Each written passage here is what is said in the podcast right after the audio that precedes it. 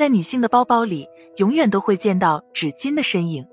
很多女性都习惯在小便之后用纸巾擦拭，认为这样能起到清洁卫生的效果，而且不至于尿液弄脏内裤。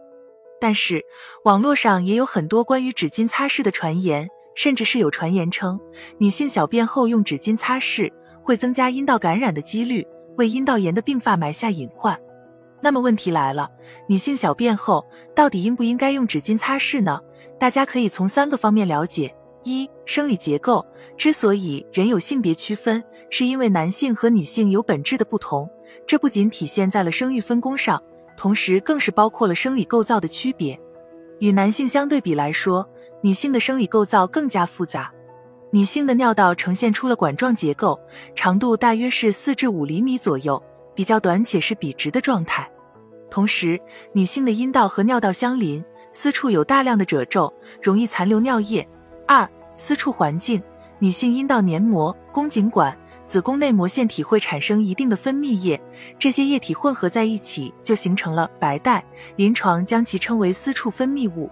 这些物质会随着女性生理周期变化而改变，它们的分泌让私处环境长期处于了潮湿的状态。在受到私处不透气、衣物覆盖等方面影响，外阴就成了最佳适合细菌生存繁殖的环境。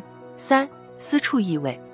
新鲜的尿液原本就有特殊的微弱气味，经过长时间放置之后，氨物质就会挥发出来，并产生一定的异味，也就是尿骚味。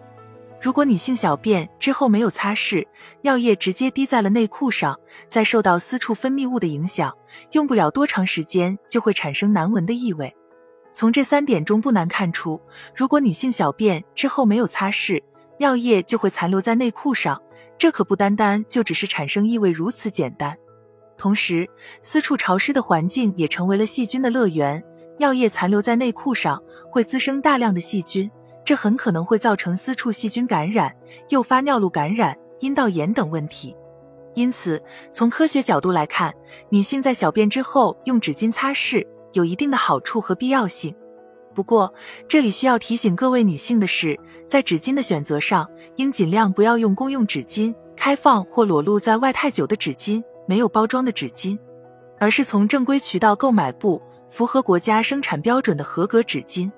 卫生纸拆封之后，需要放在包装袋里，避免细菌在上方掉落。